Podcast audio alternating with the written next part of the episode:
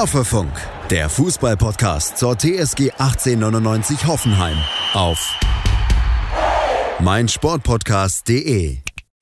Hallo und herzlich willkommen. Hier ist Folge 109 von Hoffefunk und wir haben es geschafft. Gott sei Dank. Wir haben die Marke von 40 Punkten erreicht. Uns ist der Klassenerhalt nicht mehr zu nehmen. Jonas, dich erreiche ich wahrscheinlich gerade mit einem Partyhütchen auf dem Kopf.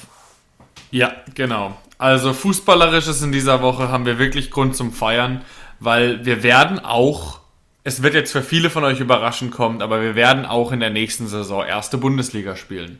Das ist jetzt rechnerisch sicher. Ja, Wahnsinn. Und um die Ironie direkt mal klar zu benennen, weil ich das ehrlich gesagt immer schon albern fand. Wir wissen natürlich, dass diese 40 Punkte heutzutage nichts mehr zu bedeuten haben. Ähm, gerade seit der 3-Punkte-Regel. Und es kommt auch für niemanden überraschend. Trotzdem einfach mal, wenn wir jetzt die Tabelle einfrieren und einfach nur sehen, wir haben nach 24 Spieltagen bereits 40 Punkte und haben letzte Saison nach 24 Spieltagen noch wirklich Angst gehabt, zumindest manche Fans, dann ist das schon ein wahnsinniger Schritt nach vorne. Ja, aber was ich dabei so interessant finde, du sagst es richtig, die 40 Punkte sind eigentlich eine Illusion, aber trotzdem bedienen mhm. sich die viele Fußballtrainer immer noch dieser Illusion und sagen auf Pressekonferenzen Warum? so Sachen ja. wie, ja, wir haben 34 Punkte, sind Neunter, ähm, haben noch 10 Spieltage zu spielen, aber wir, wir gucken jetzt erstmal von Spiel zu Spiel und wollen 40 Punkte erstmal erreichen. Dabei geht der Blick eigentlich, wenn man auf die Tabelle guckt, sogar eher in Richtung Europa. Aber das ist halt irgendwie so eine mhm, eingebaute, ja. so, ein, ja. so, ein, Abwehrmechanismus von vielen Bundesliga-Trainern, ähm, dass sie sich halt diesen 40 Punkten immer noch bedienen. Weil ich keine Ahnung, vielleicht würde sich sogar noch der Union Berlin-Trainer, Urs Fischer, würde vielleicht immer noch sagen, ey, wir haben jetzt 37 Punkte, wir gucken jetzt erstmal im nächsten Spiel, dass wir den Klassenerhalt fix machen, was natürlich absolut lächerlich wäre. Gut möglich, gut möglich. Also, ich habe das irgendwann sogar schon mal rausgesucht und sogar in einer dieser Folgen erwähnt. Im Prinzip kann man sagen, dass 35 oder 36 Punkte fast immer reichen, aber wie gesagt, für uns geht es ja tendenziell nach oben. Der Blick geht nach oben und ich habe das Gefühl, Jonas, dass diese aktuelle Phase, jetzt drei Bundesliga-Siege wieder in Folge, zum Teil dreckig, könnte man sagen. Dieses Wort hat jetzt auch einmal Sebastian Hoeneß benutzt. Ähm, spricht schon dafür, dass es eigentlich für Europa reichen müsste. Oder bin ich dazu optimistisch? Nee, überhaupt nicht mehr. Also der Februar ist jetzt rum. Ich habe Anfang Februar gesagt, mhm. das ist einer der wichtigsten Monate, weil hier trennt sich so ein bisschen die Spreu vom Weizen. Ähm, wir haben den Februar bestanden, auf jeden Fall.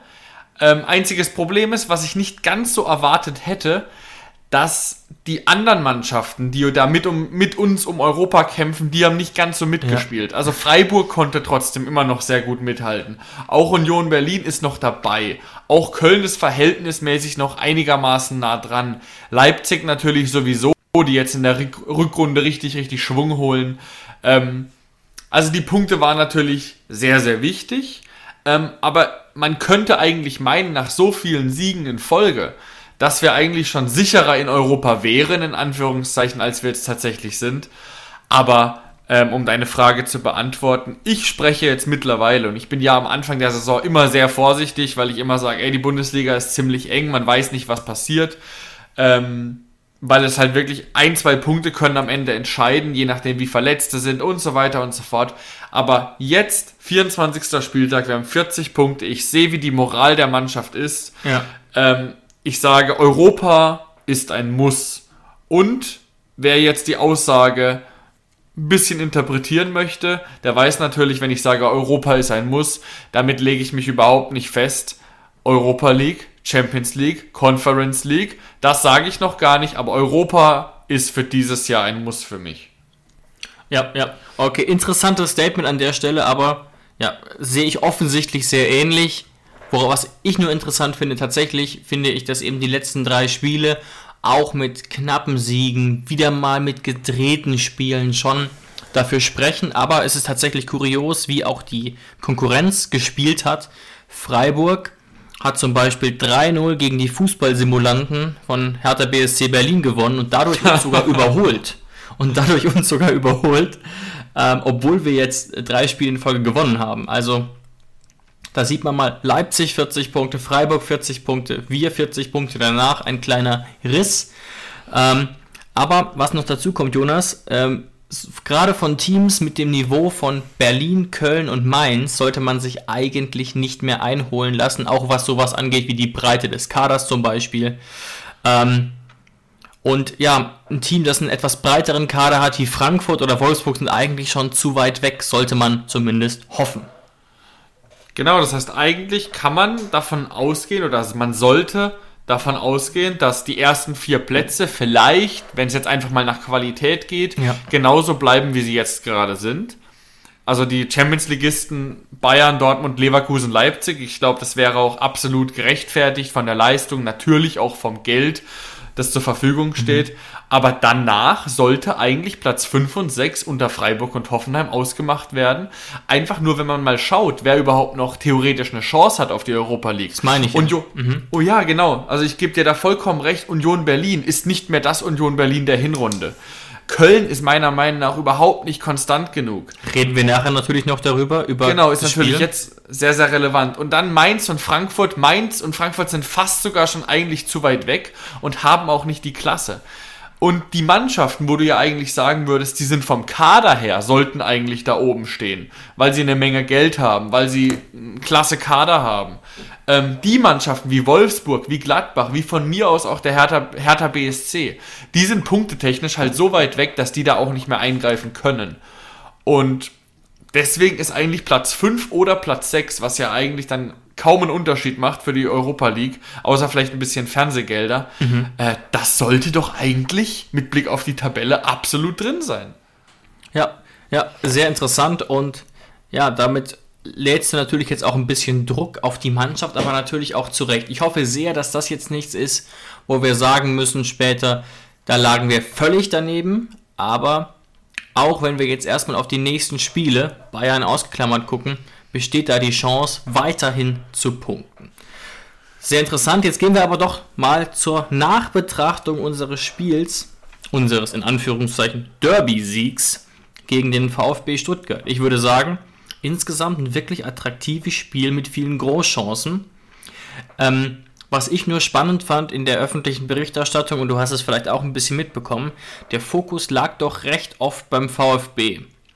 Ähm, und zwar gar nicht unbedingt deswegen, weil es so aussieht, dass sie womöglich absteigen. Also da spricht jetzt ja mittlerweile doch einiges dafür. Mhm.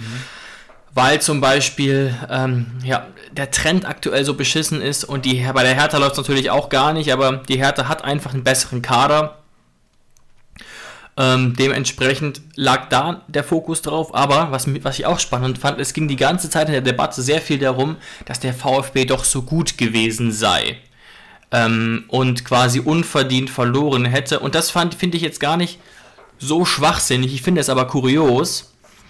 Ähm, sozusagen, nur weil der VfB so schlecht dasteht, ihn jetzt so ein bisschen in den Himmel zu schreiben. Und auf der anderen Seite, das ist jetzt meine persönliche Analyse, aber auch die Analyse von ähm, Statistikseiten, hatten wir die besseren Großchancen. Oder liege ich da falsch? Ja, das kommt noch dazu. Ähm, der, der VfB Stuttgart wurde einfach vor dem Spiel schlechter gemacht, als er tatsächlich ist. Vielleicht so, Und, ja. Ähm, jetzt, jetzt mal so der Gedankengang. Nur weil der VfB Stuttgart deutlich besser gespielt hat, als man es geglaubt hätte oder als man es für möglich gehalten hätte. Deswegen, ja. allein wegen diesem Argument hat der VfB Stuttgart noch lang keinen Sieg verdient gegen die TSG Hoffenheim.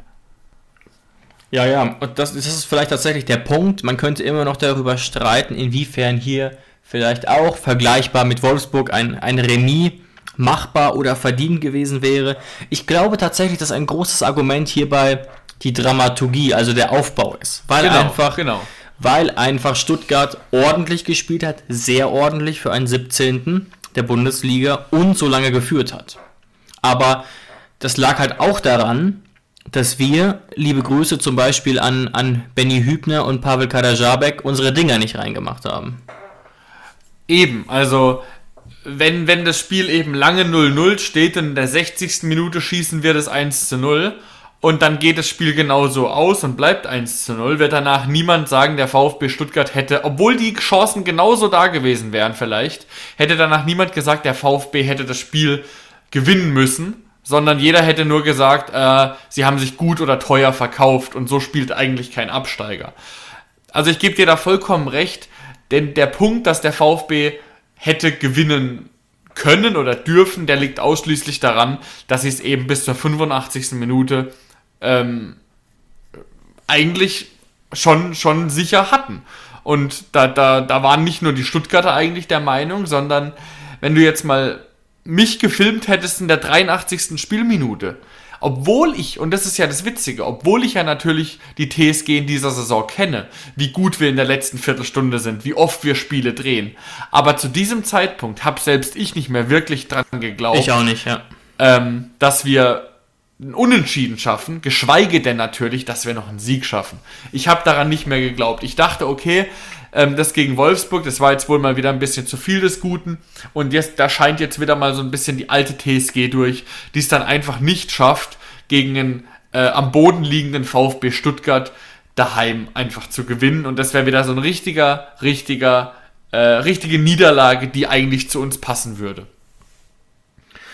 Ja, absolut. Ähm, und da kann, muss man schon auch nochmal, auch aus Sportjournalistensicht, kritisch drauf gucken, eben nur wegen der Dramaturgie den VfB jetzt so hoch zu schreiben, weiß ich nicht. Zumal ja auch noch Aspekte dazukommen. Also ich habe schon angesprochen, die riesige Doppelchance von Benjamin Hüber, Hübner und Pavel Kadajabek. Plus eine gute Kopfballchance von Ilas und eine mhm. sehr gute Kopfballchance von Ilas, die ich mir gerade eben nochmal angeguckt habe und eigentlich nicht verstehen kann, wie er den nicht machen konnte. Also da vielleicht nochmal äh, äh, bisschen mit dem Kopfballpendel trainieren. Also worauf ich hinaus will, und das hat man auch manchmal so gelesen, ja, dann kam Baumi mit seiner Einzelaktion und drehte das Spiel im Alleingang. Naja, wie gesagt, davor waren eben die Riesenchancen da, die uns, glaube ich, auf etwa drei Expected Goals bringen und den VfB eben äh, merklich darunter sehen. Mhm. Und es ist natürlich trotzdem jetzt mal Kritik an uns selbst, bitter, dass so ein Spiel fast weggeht, ne? Dass so ein Spiel fast jeden, weggeht gegen, ein, gegen eine Mannschaft mit einem solchen Kader, gegen eine mhm. komplett verunsicherte Mannschaft, die ja gegen Bochum einen ähnlich schlimmen äh, Tag hatte. Und jetzt liegt die Mannschaft vom VfB natürlich komplett da nieder und ja, ich bin sehr froh, dass ich kein Anhänger des VfBs bin. Ja, aber da darf man vielleicht dem Sportjournalismus auch nicht wirklich so auf den Leim gehen. Ähm, weil, warum wird die Geschichte so rum erzählt? Also erstens mal, es verkauft sich einfach besser zu sagen, der VfB Stuttgart hat jetzt punktetechnisch, da sieht es nicht wirklich gut aus, aber sie haben sich jetzt so teuer verkauft gegen die TSG Hoffenheim, dass da die letzten zehn Spieltage trotzdem noch Spannung im Abstiegskampf drin ist. Sowas verkauft sich deutlich besser, als wenn ich schreibe, VfB Stuttgart nach dem Unentschieden in Bochum in der letzten Minute und nach dem Last Minute äh, nach der Last-Minute-Niederlage in Hoffenheim, also in Sinsheim, komplett am Boden und schon abgestiegen. Das will keiner lesen. Also da ist, da ist das Ende vorweggenommen. Also ich glaube, so, so ein bisschen steckt da auch noch ein bisschen mit drin. Und warum wird natürlich mehr darüber geschrieben, ähm, dass Stuttgart absteigt, als darüber geschrieben wird, dass die TSG auf dem Weg ist, in die Europa League zu kommen? Äh, das ist natürlich einmal die Tatsache, dass Stuttgart einfach auch ein großer, ein sehr großer Verein ist natürlich, aber bei einem Abstieg, da hängen einfach immer Existenzen dran. Und ob die TSG jetzt Achter, Sechster, Siebter, Vierter wird, sonst was, das juckt natürlich uns in unserer Blase, aber die große Fußballwelt jetzt natürlich nicht so wirklich. Du weißt, was ich meine? Ja, ja, und natürlich ist auch klar, wo sonst eben das Interesse eher liegt, dann doch eher genau. beim VfB. Trotzdem wollte ich jetzt nochmal von dieser Seite ähm, aufrollen. Ähm, aber es war natürlich ne, jetzt auch nicht alles rosig aus unserer Sicht, ganz und gar nicht. Ähm, der VfB hat ganz gut mitgespielt, auch dafür, dass ja, mich die Einzelspieler ja auch jetzt nach dem Spiel nicht so wahnsinnig überzeugt haben, die da beim VfB auf dem Platz standen. Und ähm, ja, wir konnten da doch sehr wenig eigentlich daraus machen, lag aber auch an der Effizienz daraus, dass wir in fast allen Bereichen ähm, überlegen waren. Von solchen Werten einfach wie Passquote, Chancen, aber auch Laufleistung. Ne? Auch da konnte der potenzielle Absteiger des VfBs eigentlich nicht mit uns mithalten und das wären echt bittere Punkte gewesen, die uns dann am Ende hätten fehlen können. Ja, weil du gerade eben schon die, die Doppelchance von uns erwähnt hast, äh, von Hübner und Kadajabek. Also aus, Hü aus Kadajabek wird natürlich kein Goalgetter mehr. Aber den muss eigentlich ehrlich gesagt Hübner schon vorher machen, das wird er auch selber wissen.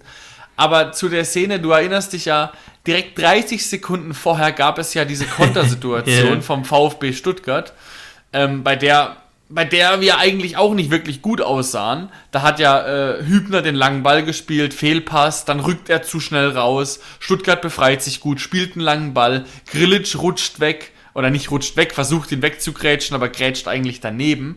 Und dann ist Thomas eigentlich komplett frei, macht eine super Hereingabe und dann ist eigentlich die erste riesige Chance des Spiels beim VfB in Person von Fürich. Und sagen wir es mal so, wenn er den, also ich bin der, der letzte Mensch, der sagt, dass man irgendwie beidfüßig sein muss, weil ich es auch auf gar keinen Fall bin. Ich habe nur einen rechten. Aber wenn Fürich als Bundesliga-Profi da den linken Fuß benutzt, anstatt den rechten, ist der Ball drin. Also da können wir uns wirklich glücklich schätzen. Das stimmt absolut und tatsächlich war das ja auch sozusagen die Szene des Spiels. Über diese Szene wurde von sehr vielen Seiten sehr viel gesprochen und ich verstehe schon warum. Aber und auch wenn unser Kapitän dabei nicht gut dasteht, natürlich war die Chance von Benny viel leichter zu machen. Ne? Also Fürich ist im Vollsprint, hat offenbar, behaupten wir jetzt einfach mal, so wie er sich da verhält, einen sehr schwachen linken Fuß, sonst würde er das anders lösen und dreht sich deswegen noch Last Minute auf den rechten Fuß und wie gesagt ist halt im Vollsprint. Ähm, und Hübner kann da ganz entspannt sich eigentlich eine Ecke aussuchen, im Vergleich zumindest. Ähm, nichtsdestotrotz hätte, diese, hätte ein mögliches Führigtor das ganze Spiel verändern können, keine Frage. Ja, also da, da trifft es eigentlich wirklich zu, diesen, dieser klassische Satz, der war zu einfach für Benny. Da hatte er wirklich zu viel Zeit zum Nachdenken. Und du darfst ja nicht vergessen, in der 43. Minute hat Benny ja auch noch ein Abseitstor geschossen. Also er stand nicht selbst im Abseits, im Abseits stand ja Rütter. War auch vollkommen in Ordnung. Es war wirklich Oh. Abseits. Bebu war mit dem Kopf dran. Rütter stand im Abseits. Ja, ja, aber, ja. Es ist, aber es ist einfach wahnsinnig krass, finde ich. Hübner ist so kurze Zeit schon wieder da. Ähm, bringt so eine Offensivpower auch auf einmal wieder rein. Es ist, als wäre er nie weg gewesen, nach drei, vier Wochen. Also ich muss wirklich zurücknehmen, was ich damals mal gesagt habe, dass ich, mir, dass ich nicht glaube, dass wir den alten Benny nochmal wiedersehen werden nach so langer Zeit, aber es ist, als wäre er nie weg gewesen. Ich muss es ehrlich sagen. Es ist zu glauben. Ja, also es ist schon, schon auf jeden Fall beeindruckend. Ist natürlich immer schwer, so ein Benny von heute dann mit einem 2017er Benny zu vergleichen. Das ersparen wir uns vielleicht einfach. Aber ähm, ja, es stimmt, es stimmt auf jeden Fall. Und was, was mir da in dem Zusammenhang noch einfällt, Jonas, ne, bei dem Abseitstor von Benny, den muss, und da, das habe ich eben auch noch, das habe ich eben mit gemeint, aber nicht mit gesagt, den muss Bebu direkt machen.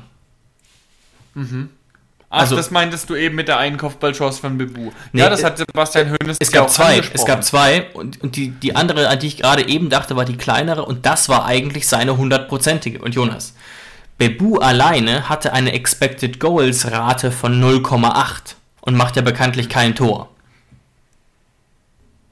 Ja, gut, das sei Bebu jetzt als bester Nee, Torschütze in diesem Jahr jetzt in dem einen Spiel mal verziehen. Ja, ja. Ähm, er ist ja in diesem Jahr jetzt wirklich kein Chancentod, vor allem nicht mehr im Kopf. Also das wissen wir ja mittlerweile wirklich, dass Benny da eine Komponente in unser Spiel reinbringt, die wir ja eigentlich schon lange vermissen, das Kopfballspiel. Ähm, aber ja, du hast vollkommen recht. Wenn Bebu den richtig erwischt und Rütter gar nicht an den Ball kommt, er Rütter gar nicht anköpft, dann kann es da auch schon 1 zu 0 stehen. Also es ist, wie wir eben schon am Anfang richtig gesagt haben, es ist nicht so, dass wir am Ende das Spiel glücklich gedreht haben, ähm, sondern wir hatten auch genug Möglichkeiten, das Spiel schon viel, viel früher auf unsere Seite zu ziehen. Trotzdem, und das verstehe ich ein bisschen aus Stuttgarter Sicht, war es natürlich ein, wie soll ich sagen, ein typischer Sieg einer Mannschaft, bei der es gerade gut läuft, in gewisser Weise, wo dann ein Christoph Baumgartner, der auch nicht unbedingt für seinen linken Fuß bekannt ist, da einen, ein Tor im, ja, fast schon Arjen Robben-Stil auspackt. Er hat ja selbst gesagt, er hat vorher den Kramaric-Move gemacht. Der klappt nur diese Saison bei Kramaric nicht, aber gut, dass er wenigstens bei Baumi klappt. Ja, weißt du, was das Problem bei Kramaric an dem Move ist? Baumi hat den Move einmal gemacht und hat abgezogen. Kramaric macht den Move achtmal. Und weiß dann nicht mehr, wo das. Tor steht, ja. Ja, ja, ja. Gut, aber das ist ein anderes Thema. Tore schießen und André Kramaric ist in diesem Jahr äh, nicht wirklich von Erfolg gekrönt. Aber Abhängigkeiten sind nie gut. Da werden wir auch gleich nachher bei, beim ersten FC Köln noch drauf zu sprechen können, inwieweit die abhängig von ihrem Stürmer sind.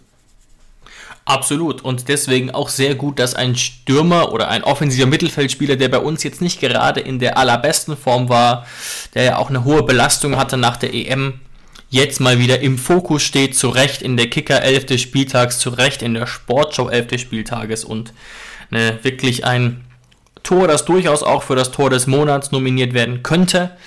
Ähm, und mit dem äh, offenbar da niemand gerechnet hat, denn ich denke, Stuttgart hätte da schon schneller rausrücken können, aber man wusste, glaube ich, wirklich nicht nach den ersten ein, zwei Hundertstel Sekunden, was will er da eigentlich genau tun? Wird das eine Flanke oder Mhm. Aber nee, es wird ein sehr schönes Tor in den Winkel, bei dem Florian Müller gar nichts machen kann.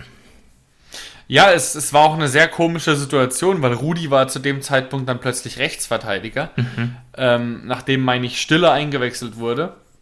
Und da haben wir Viererkette gespielt, er Rechtsverteidiger und er ist da marschiert über seine rechte Seite und auf einmal spielt er ein langer Ball und da ist halt wirklich einfach keine Sau, kein Weißer war da und nur Baumi, der da einsam und allein die Linie lang marschiert. Und dann wird er natürlich auch von einem Offensivspieler verteidigt.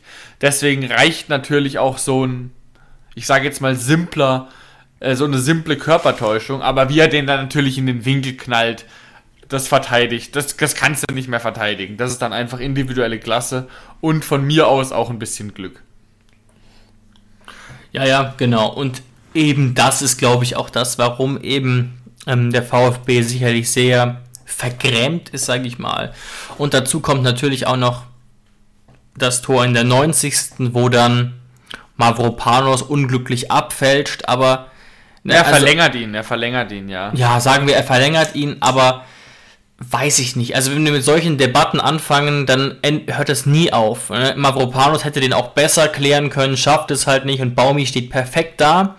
Und ehrlich gesagt, zur Wahrheit gehört auch, der VfB besitzt keine besonders gute Defensive, vor allem nach den Abgängen, unter anderem Marc Oliver Kempf wurde ja abgegeben und Baumi steht da blitzeblank in der Mitte und das ist wirklich schwer erklärbar.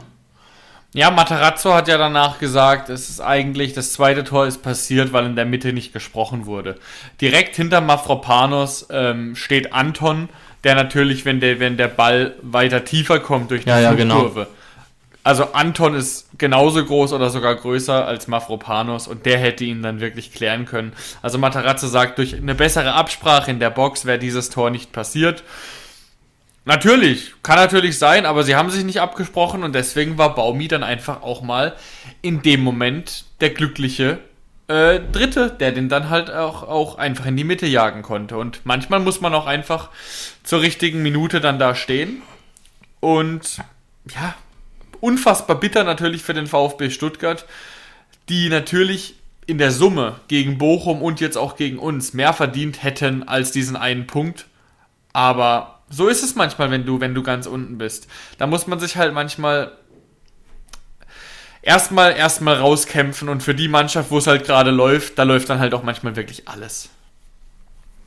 Ja, sicherlich. Und du darfst aber auch halt auch nicht ähm, so oft dann Führungen hergeben. Aber gegen uns ist es natürlich fast schon Standard, eine Führung herzugeben. Wir haben jetzt nach 40 Punkten 21 Punkte nach Rückstand erzielt. Wir sind die unangefochtenen Comeback-Könige der Liga und das ist schon ehrlich gesagt eine ultra kuriose Statistik, dass du einfach nach Führung seltener punktest als nach Rückstand und dann auch noch trotzdem, obwohl du so oft in Rückstand stehst im Vergleich zu anderen Teams, ähm, aktuell auf einem internationalen Platz liegst.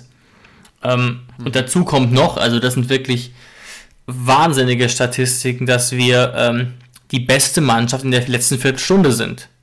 Wo eigentlich immer Bayern oder Dortmund standen. Ich glaube, Dortmund ist knapp hinter uns.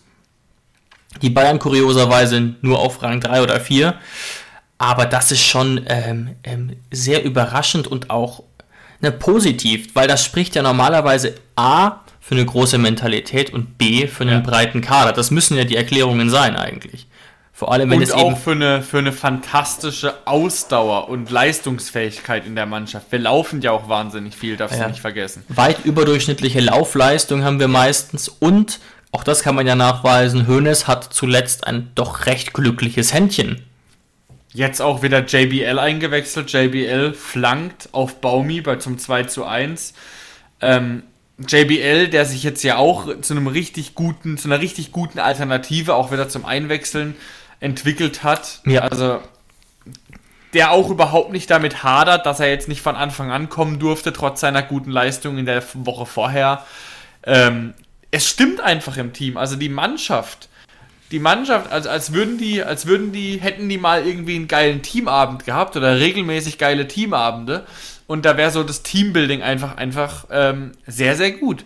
Und ich, ich, kann, ich, ich schätze Sebastian Hoeneß auch so ein, als wäre er ein sehr guter Kommunikator und ähm, könnte auch sehr gut einfach in der Mannschaft die einzelnen Bindeglieder, Startelfspieler, Einwechselspieler, Ergänzungsspieler, als könnte er das einfach alles sehr gut verwalten.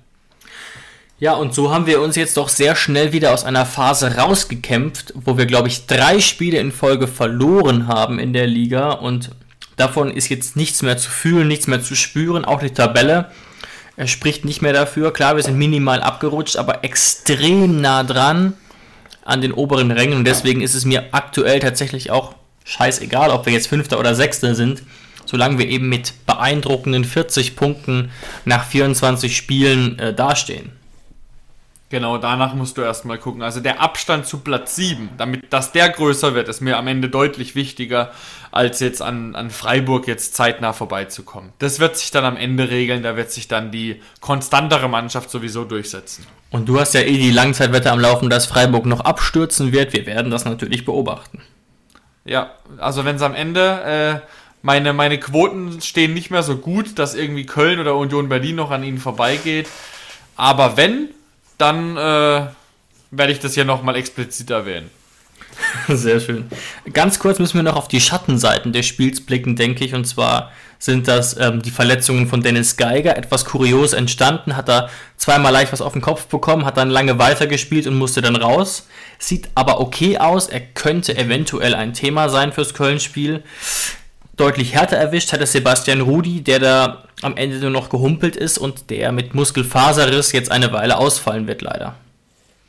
Genau, aber das, also Sebastian Rudi, das hat doch wirklich jeden von uns emotional berührt. Der hat da wirklich in diesen letzten zwei Minuten hat er an seinem Legendenstatus bei der TSG nochmal weitergearbeitet. Wir, wir durften nicht mehr wechseln und er humpelt da auf dem Platz noch die letzten zwei Minuten herum, weil er die Mannschaft nicht im Stich lassen wollte, obwohl er einfach sichtlich keinen Beitrag mehr leisten konnte, irgendwie zu verteidigen, aber er wollte einfach beim Team sein, er wollte zeigen, komm Männer, wir schaffen das. Einfach wahnsinnig geil und du darfst nicht vergessen, auch Sebastian Rudi ist ja jemand, der eigentlich für seinen Anspruch deutlich zu wenig spielt ähm, und selbst er hat, hat trotzdem noch so einen Wille, dass, dass die Mannschaft ähm, das am Ende durchbringt. Das war einfach richtig, richtig geil zu sehen am Ende.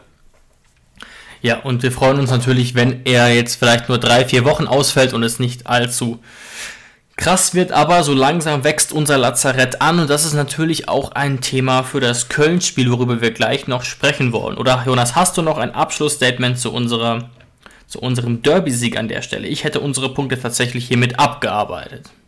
Ja, bin ich, bin ich ganz deiner Meinung. Dann können wir jetzt weiterschauen zu unserem Spiel. Am Sonntag, wir haben nach Ewigkeiten mal wieder ein Sonntagsspiel. Dann können wir jetzt weiterschauen zu unserem Spiel. Am Sonntag, wir haben nach Ewigkeiten mal wieder ein Sonntagsspiel. Ja, absolut. Ähm, und der Vorteil ist natürlich, dass man das wieder ganz fokussiert in Ruhe beobachten kann, ohne Parallelspiele und auch ähm, beide Zone, die dann doch manchmal die etwas besseren Kommentatoren haben, aber das ist einfach nur mein Gefühl. Ähm, genau, dann machen wir doch jetzt an der Stelle nochmal das Verletzungsupdate hinterher. Wie ich es erwähnt habe, Rudi leider gar kein Thema, Geiger vielleicht ein Thema. Zusätzlich kommt auch noch hinzu, es ist ein bisschen untergegangen, glaube ich, dass Howie Nordfight sich am Freitag beim Abschlusstraining mhm. ebenfalls ein Muskelfaserriss zugezogen hat und auch wochenlang fehlen wird. Also hinten drin stellt sich die Mannschaft eigentlich jetzt von selbst auf. Aber gerade im Mittelfeld und vorne drin ist es schon weiterhin sehr gut. Ähm, wir treffen damit auf einen FC Köln, der äh, eine insgesamt wirklich gute Saison spielt, aber in einem leichten Abwärtstrend ist und jetzt deutlich weniger Verletzte hat, aber auf Timo Hübers verzichten muss, der in den letzten zehn Spielen immer gespielt hat, hat sehr viel Stabilität reingebracht und fällt mit Corona aus. Das ist tatsächlich schon das Personalupdate an der Stelle und ähm, da muss dann sicherlich Steffen Baumgart Alternativen finden und äh, umbauen. Aber Jonas, was wir ja immer machen, und das ist beim ersten FC Köln ja klar, was da kommen wird, sind die sogenannten Players to Watch. Und da wolltest du ja jetzt noch kurz über Anthony Modest sprechen, der doch auch etwas überraschend jetzt wieder trifft wie am Fließband für Kölner Verhältnisse. Ja, Anthony Modest hat unfassbare 15 Saisontore bei einer Mannschaft wie dem ersten FC Köln ist damit natürlich unangefochten erster in der Torschützenliste des ersten FC Kölns. Also Platz 2 ist dann Florian Kainz mit drei Toren und auch Marc Uth, unser alter Wegbegleiter, ähm, hat auch drei Tore, Skiri drei Tore. Also mit riesigem Abstand ist Modesta erster. Es erinnert wirklich an so eine Zeit, wo es wirklich nur einen Stürmer gab, der die Tore schießen konnte und die anderen haben ihn nur irgendwie bedient. Also ja. es ist wirklich so, eine, so ein sehr altertümlicher Stil, wie der erste FC Köln momentan auch spielt, mit vollem Fokus auf Anthony Modest, der natürlich einfach wahnsinnig souverän momentan vorm Tor ist, der nicht nur, und das denkt man ja immer erst, der einfach nicht nur Kopfballtore schießt, auch das kann er. Anthony Modest hat öfteren ähm, Konter verwandelt, was man ihm ja im ersten Moment eigentlich gar nicht zutraut, aber auch mhm. gegen ein hat äh, Anthony Modesta einfach ein feines Füßchen momentan. Genau, ja. ist natürlich dann immer ein riesen, riesen Problem für den ersten FC Köln, wenn Anthony Modest ausfällt. Sie haben zwar im Kader natürlich mit Sebastian Andersen so einen ähnlichen Spielertyp, den man einfach eins zu eins reinschmeißen könnte, ähm, aber der performt einfach dieses Jahr lange nicht so gut wie Anthony Modest. Und aber spielt auch gar keine Rolle, weil Modest wird Stand jetzt gegen uns selbstverständlich spielen. Genau, er, er ist ausgefallen äh, vor zwei Wochen, glaube ich, und ist jetzt aber wieder fit, wird zur Verfügung stehen und auf ihn wird das ganze Spiel zugeschnitten sein, mit Sicherheit. Worauf man vielleicht noch achten sollte, ist, dass auffällig ist, dass die meisten Assists beim FC Köln über die Flügel kommen. Also die, die Top-Vorbereiter sind Keins, Hector und Schmitz. Und ähm, ich glaube, man kann sich auch schon denken, ohne dass wir es jetzt hier ansprechen, wie der erste FC Köln spielt und seine Flanken reinbringt, tatsächlich doch dann vergleichsweise traditionell. Mhm. Was aber auch dem Personal natürlich geschuldet ist. Ähm, und zu dieser, diesem traditionellen Ansatz passt eben auch das Spielsystem. So hat, glaube ich, 2008 jeder gespielt und Steffen Baumgart feiert das wohl ab. Also der FC zuletzt fast immer in einem 4-2-3-1. Sehr kompakt und auch summa summarum ja sehr erfolgreich, weil auch das würde ich sagen, der erste FC Köln ist Stand heute, Stand 2. März, sicher in der Bundesliga, obwohl sie nur 36 Punkte haben. Ähm, die könnten sich jetzt eigentlich zurücklehnen. Weiß ich jetzt nicht, ob das so zu einem Abfall der Leistung führt oder führen könnte, aber zuletzt lief es jetzt nicht mehr ganz so rund. Ähm, aus den letzten fünf Spielen fünf Punkte und was mich schon dann überrascht hat, war das 1 zu 1 gegen Fürth. Ähm, auch wenn Fürth ne, peu à peu sich etwas an die Bundesliga anpasst und akklimatisiert, ähm, war das doch ein überraschend blasser Auftritt. Klar, Köln war leicht dominant, keine Frage, aber das 1-1 ging schon in Ordnung. Ja, also Kräuter Fürth ist einfach leider ein bisschen zu spät aufgewacht. Ähm, trotz des Aufwärtstrends wird es natürlich nicht reichen, ja. nächstes Jahr auch wieder in der ersten Liga vertreten zu sein. Aber mir hat es ganz gut gefallen, dass es Kräuter Fürth geschafft hat, da ähm, 1 zu 1 zu spielen. Einfach Sicher. nur, weil Kräuter Fürth einfach, die haben mir nichts getan. Die finde ich einfach deutlich sympathischer als der erste FC Köln. Ähm, dem Trainer vom ersten FC Köln wünsche ich momentan vielleicht auch nicht unbedingt die großen sportlichen Erfolge aus diversen Gründen. Und ja, was vielleicht auch noch ganz interessant ist, was natürlich schon seit längerem passiert ist, die eigentlich unangefochtene Nummer 1 beim ersten FC Köln, mhm. Timo Horn, der ja damals vor vielen Jahren, als er ein großer Torwart mit einem riesen Marktwert war, als er vielleicht 23, 24 Jahre alt ist, haben alle gedacht, nach dem Abstieg vom 1. FC Köln, er geht jetzt zu einem englischen Erstligisten oder so für viel Geld. Dann ist er zusammen mit Jonas Hector und noch ein paar geblieben, wollte den direkten Wiederaufstieg festmachen. Also ist eine richtige Identifikationsfigur Figur für den 1. FC Köln. Absolut. Einfach die Nummer 2 geworden. Einfach gebencht. Marvin Schwäbe ist jetzt die unangefochtene Nummer 1 in den Augen von Baumgart. Ähm, und das ist schon eine Entwicklung, die hätte man eigentlich nicht für möglich gehalten, weil ich dachte eigentlich immer so als, als Köln-Laie, äh, dass Timo Horn einer der einer der klarsten Nummer Einsen ist, die es in der Bundesliga überhaupt gibt, nach vielleicht Olli Baumann. Ja, ja, ähm, man muss dazu sagen, dass er tatsächlich ja sich, glaube ich, im November verletzt hat und dann ein paar Wochen ausgefallen ist und seitdem spielt er nicht mehr. Ähm, Schwäbe hat, glaube ich, einmal äh, wegen Corona äh, aussetzen müssen, aber sonst ist er jetzt permanent auf der Bank. Mir sind tatsächlich schon ab und zu Patzer aufgefallen beim Timo Horn, aber ich stimme dir da bei deiner Einschätzung zu. Ähm, es überrascht schon ein bisschen, dass gerade auch so ein, so ein Bench-Vorgang in einer eigentlich doch sehr erfolgreichen Saison für den FC Köln passiert.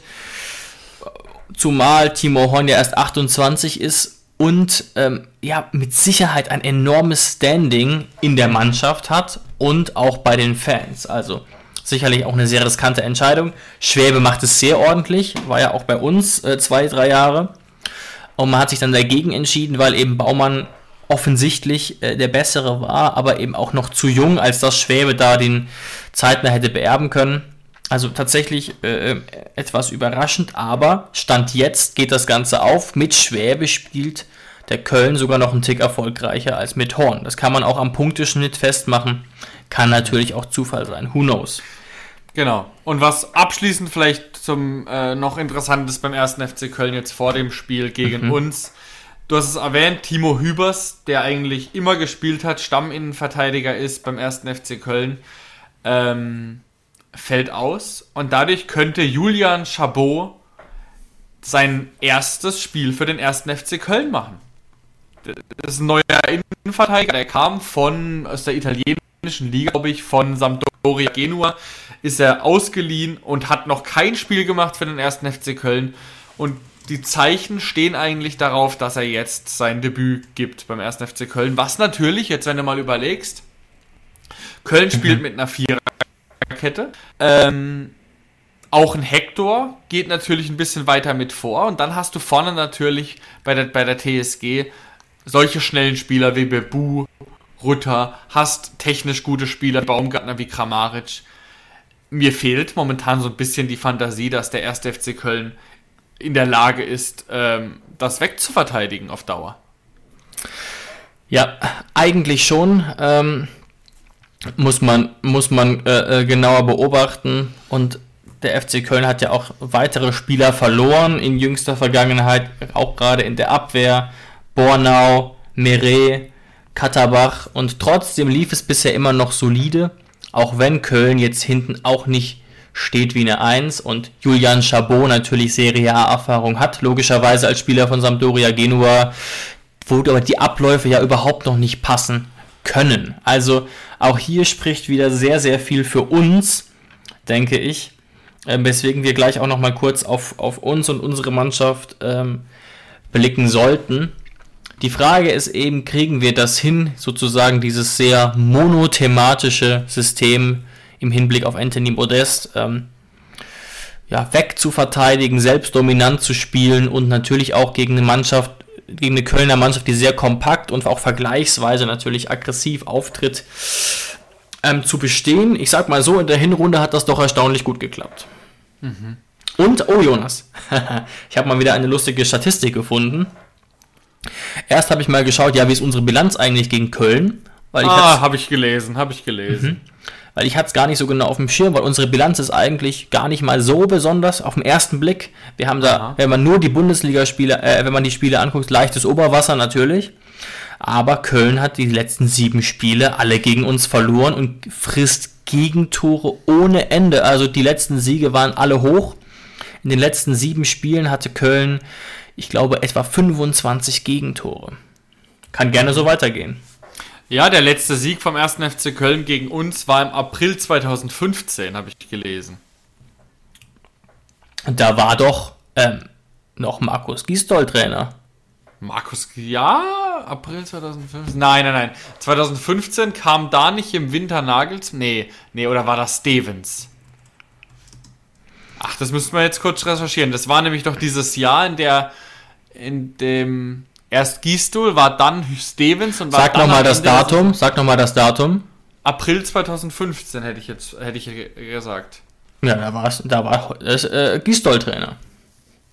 Okay, okay. War das das Jahr, wo er dann äh, gegangen ist und wo dann Stevens kam und kurz darauf Nagelsmann? Das war doch die Saison.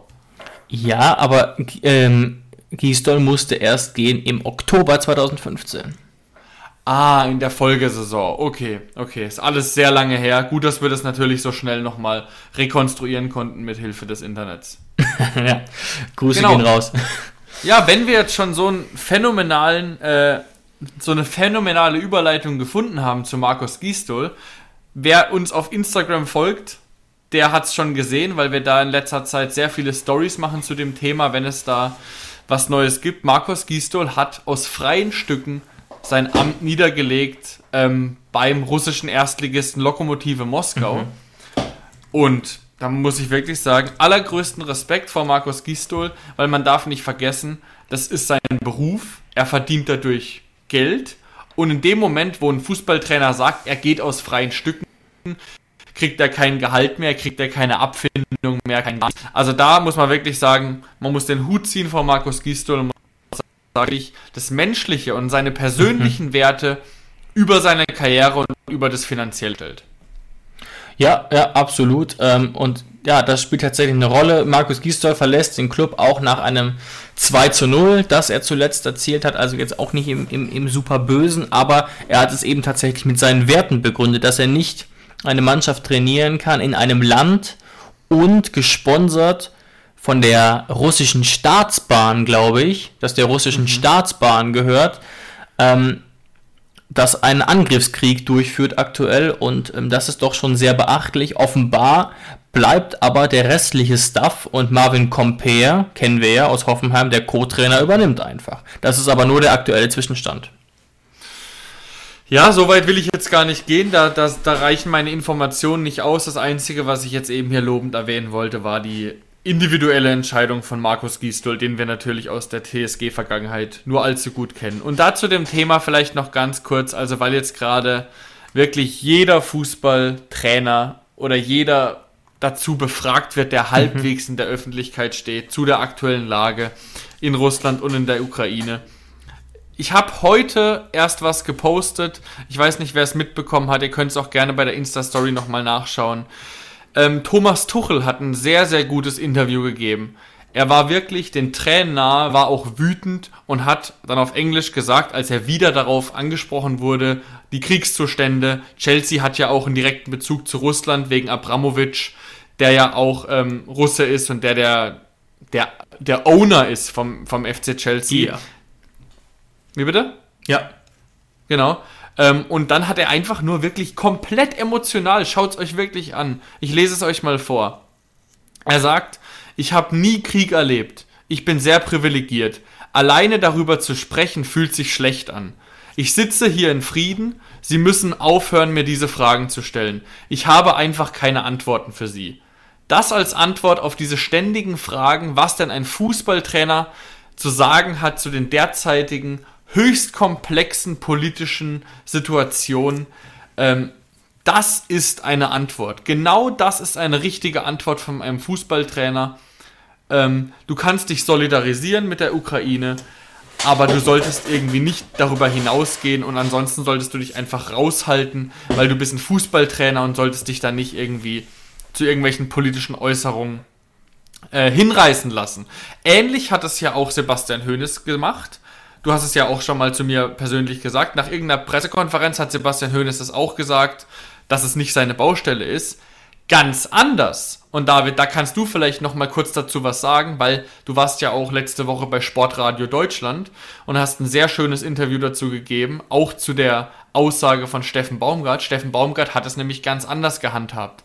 Er hatte nämlich die einmalige Chance, die privilegierte Chance, weil er in der Öffentlichkeit steht, etwas zu sagen zu der aktuellen Situation und hat so dermaßen reingeschissen, das kannst du gar nicht glauben.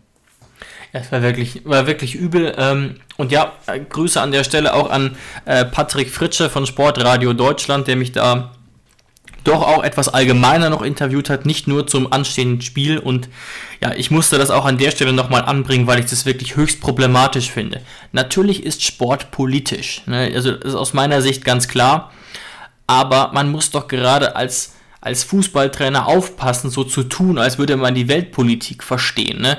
Ich erkläre auch nicht meiner Friseuse, wie sie Strähnen machen soll. Also weißt du, und das ist jetzt, das hinkt zwar, aber eigentlich eigentlich ist es ja so. Und ich glaube, dass da Steffen Baumgart, wohlwollend gesagt, so ein bisschen aus seiner Mottenkiste einen Spruch gegriffen hat, der in 98% der, der Fälle äh, äh, funktioniert, aber in dem Fall halt wirklich überhaupt nicht. Das wäre die wohlwollende Theorie, weil er ja meinte, man muss da auch beide Seiten berücksichtigen und dann kam noch der Satz hinterher, und nicht nur die, die uns immer vorgesetzt wird. Und an der mhm. Stelle könnte man schon auch so ein bisschen Telegram-Vibes reininterpretieren, was ich jetzt nicht hoffe, aber es klingt da ein bisschen so. ist der Aluhut so. nicht weit weg, ja. Ja, ja, weil das, das suggeriert ganz klar, uns werden, uns werden nicht fair beide Seiten gezeigt. Und ich weiß nicht, woher der Fußballlehrer Steffen Baumgart diese Information haben will. Ne? Also, da, da mischt er sich wirklich in Sphären ein, von denen er keine Ahnung hat. Und mich regt das immer so auf, wenn man denkt, bei allem mitreden zu können. Ne? Ich kann, wie gesagt, ich kann meine, meiner Friseuse nicht erklären, wie sie Strähnen macht, weil ich keine Ahnung von der Scheiße habe. Und Politik ist halt so ein Thema, da denkt jeder, weil er ab und zu mal die Bildzeitung aufgeschlagen hat, im Fall von Steffen Baumgart vielleicht, er hat so grob verstanden, ähm, oder auch nicht, weil er ja offensichtlich damit, also offen, eigentlich sagt er mit dieser Aussage ja auch noch, die Ukraine ist eigentlich auch ein bisschen schuld. Genau, ne? also, genau. Und er sagt, dass, dass ähm, die Berichterstattung in Deutschland nicht richtig ist. Was ja wirklich so ein bisschen äh, an falsche Propaganda erinnert. Und mit dieser Aussage, das ist ja so dermaßen problematisch und ich finde es auch ziemlich verwunderlich, dass wir darüber gar nicht mehr so viel lesen. Also diese Aussage von Steffen Baumgart, die wurde so ein bisschen zur Seite gekehrt und die hatte eigentlich kaum Konsequenzen für ihn. Oder gar keine. Sie hatte gar keine Konsequenzen. Bis auf, dass wir jetzt halt über Steffen Baumgart denken, dass es der allerletzte Trottel wäre. Ja, die Frage ist natürlich auch, sind da Konsequenzen schon angebracht? Aber also ich hoffe, dass da wirklich mal irgendwie der Pressesprecher von Köln auf ihn zukam und meinte, Steffen, weißt du, was du da gerade gesagt hast? Und ihm vielleicht nochmal ein, zwei Hintergrundinfos gibt. Ähm, also das ist wirklich, ne, man kann ja wirklich viel sagen und das Thema ist ja auch wirklich komplex, aber ihm muss verdammt nochmal klar sein, das ist das, was mich so aufregt, ihm hören da Tausende und Abertausende Menschen zu und er erzählt einfach irgendwas vom Pferd, was er da so aufgeschnappt hat und mehr kann es ja nicht sein. Sonst und er wird ja auch überhaupt nicht konkret. Also was soll das? Was soll das? Ähm, das an der Stelle irgendwie anzubringen und genauso gut mal in Richtung der Journalisten. Wieso allgemeine Sportfragen an Fußballlehrer stellen? Natürlich kann man also ich, ich finde, es gibt da schon eine Grenze. Natürlich könnte man überlegen, wenn jetzt wirklich sich das immer weiter zuspitzt, ähm, ob es richtig ist, in der Bundesliga zu spielen. Also solche konkreteren Fragen, aber doch nicht generell, was halten Sie von den aktuellen Entwicklungen? Was, was ist das? Also, ja, da hast, du, da hast du ja, das ist ja eine sehr allgemeine Frage. Ich finde das auch sehr, sehr scheiße, ähm, dass diese Frage immer gestellt wird. Aber dann hast du ja als Trainer entweder die Möglichkeit, es so zu handhaben wie Sebastian Hoeneß oder emotional zu werden wie Tuchel oder die Frage auf den Fußball zu beziehen. Oder man hat die Möglichkeit, eine gequälte Scheiße zu labern, wie Sebastian, äh, nicht Sebastian, sondern Steffen Baumgart. Diese Möglichkeiten hast du ja. Und er hat sich eben dafür entschieden. Und vielleicht an den einen oder anderen, der sich vielleicht so ein bisschen so gerade denkt, äh, so Thema Meinungsfreiheit. Steffen Baumgart genießt ja auch Meinungsfreiheit in Deutschland, bla bla bla. Er wird ja wohl seine Meinung äußern dürfen, ohne jetzt von uns fertig gemacht zu werden. Ja, Meinungsfreiheit gibt es, aber an dieser, an dieser Stelle ein ganz, ganz wichtiger, einprägsamer Satz. Jeder Mensch hat das Recht auf seine eigene Meinung, aber nicht jeder Mensch hat das Recht auf seine eigenen Fakten. Und Steffen Baumgart hat da etwas, eine Information, eine so hingestellt, als hätte er eigene Fakten und er hat nicht mal er hat dann nicht mal es irgendwie belegt, wie du richtig sagst. Er hat irgendwas in den Raum geschmissen, ohne dann Quellen zu liefern oder zu sagen, warum das so ist, sondern er hat einfach nur eine Floskel rausgehauen, die aber in diesem Kontext einfach unfassbar verwerflich war. Ähm, genau, und das war mir jetzt einfach noch extrem wichtig, das an dieser Stelle ähm, kurz zu behandeln, weil wir jetzt ja auch zum Beispiel jetzt gegen den ersten FC Köln spielen. Also so ein bisschen passt es ja dann auch zur TSG. Ja, also das ist halt wirklich das Ding und da hast du absolut recht woher hat er die, die Hinweise darauf, dass uns nur eine Seite gezeigt wird? Und es gibt ja auch genug, und da wird ja auch viel darüber gestritten und debattiert, gerade in der Partei Die Linke, Leute, die immer versucht haben, Putin zu verstehen und die Argumente zu nennen. Und das haben sie auch lange und breit gemacht. Also es, es, es stimmt faktisch einfach nicht, was, was Baumgart da tut und einfach aus, diese, aus dieser Haltung rauszusprechen, als wäre er jetzt der Journalist, der da Hinweise für hätte und dann aber einfach drüber hinwegzugehen. Quatsch. Und zum Thema Meinungsfreiheit nochmal am Abschluss, zum Abschluss, ähm, weil das ja auch immer so gesagt wird, heute kann man nichts mehr sagen. Erstens mal kann jeder alles sagen. Ich erinnere mich an ganz viele äh, Demonstrationen, wo katastrophale Sachen über Angela Merkel standen und letztlich hat sie es nicht mal zur Anzeige gebracht, obwohl sie es hätte machen können. Ne? Mhm. Ähm, und wenn man mal in die Vergangenheit geht, in die gute alte Zeit, wie viele so schön sagen, guckt euch vielleicht mal die TV-Debatte von Helmut Kohl, äh, Quatsch, von Franz Josef Strauß gegen, gegen Helmut Schmidt an. Also da wurde sich auch in der Politik noch deutlich mehr sogar gestritten auf der anderen Seite wieder und deswegen verstehe ich auch überhaupt nicht, warum man, warum dieses Narrativ immer wieder bedient wird. Man kann heute überhaupt nicht mehr nichts mehr sagen. Aber das Ding ist eben, ähm, Baumgart suggeriert hier was. Er sagt hier was zwischen den Zeilen, ohne genau. irgendeinen Beleg, in einer Rolle des Fußballtrainers, der von Geschichte und Politik, der keine Qualifikation hat. Genau, es, es, das ist sogar noch viel schlimmer, was man eigentlich in diese Aussage hineininterpretieren kann, weil er sagt damit eigentlich sogar in Richtung der Menschen, die ihm, zu, die ihm zuschauen oder in Richtung der Journalisten, macht eure Arbeit richtig, informiert euch mal richtig, lasst euch nicht blenden. So nach dem Motto. Also, das, das wirklich von Verschwörung, die er da, die er da ähm, in Ansätzen einfach zeigt. Und das, das, also das habe ich hier wirklich, auch wenn natürlich jetzt nicht mehrere Millionen uns hier zuhören, war mir das einfach jetzt wichtig, das an der Stelle nochmal aufzuarbeiten, wie unfassbar daneben Stefan Baumgart da war und wie froh wir auch bei der TSG sein können, dass wir einen so sympathischen, netten, reflektierten, gebildeten Fußballtrainer wie Sebastian Hoeneß bei uns an der Seitenlinie haben. Ja, absolut. Und es bleibt dabei und es ist so, man darf alles kritisieren. Ne? So ist es nicht. Und auch im Zuge dessen kann man sich überlegen, hätte man in der Vergangenheit nicht besser das verhindern können vielleicht und so weiter und so fort. Aber das, was da eben suggeriert wird, ist, ist höchst problematisch und darum ging es uns und ähm, ja, wie gesagt, das wurde eben aus unserer Sicht tatsächlich zu wenig äh, äh angesprochen äh, in letzter Zeit. Da hat vielleicht auch Baumgart aufgrund seines Kultstatus so ein bisschen eine Schonfrist und darf da vielleicht auch ein bisschen frei von der Leber wegreden, aber sehe ich irgendwie nicht so. Und das Einzige richtig ist, sich entweder zu solidarisieren und sonst nichts weiter zu sagen oder zu sagen, Leute, wieso fragt ihr mich das? Auch wie Klopp damals sehr gut äh, äh, zum Thema Corona reagiert hat. Genau, genau. Ist einfach der einzig richtige Weg. Ja, ich würde sagen, aber dann sind wir doch für diese Woche jetzt mal mit ein bisschen anderem Thema am Ende, was aber auch wichtig war, für diese Woche durch. Ähm, zu Köln haben wir alles gesagt aus sportlicher Sicht. Stuttgart haben wir reflektiert. Und jetzt wünschen wir euch eigentlich nur noch viel Spaß am Sonntag, 17.30 Uhr auf The Zone gegen den ersten FC Köln. Ja, wir danken euch natürlich auch fürs Zuhören, würden uns sehr freuen, wenn ihr den Hoffefunk weiterempfehlt und entschuldigen uns, falls es in dieser Folge den ein oder anderen kleinen Hakler gab. Vielleicht müssen wir mal ähm, unseren Internetanbieter wechseln, aber ich glaube, das Allermeiste müsste gut zu verstehen gewesen sein. Also danke dir auch, Jonas, und wir hören uns alle wieder in der nächsten Woche nach dem Köln-Spiel vor dem Bayern-Spiel. Ciao, ciao, macht's gut.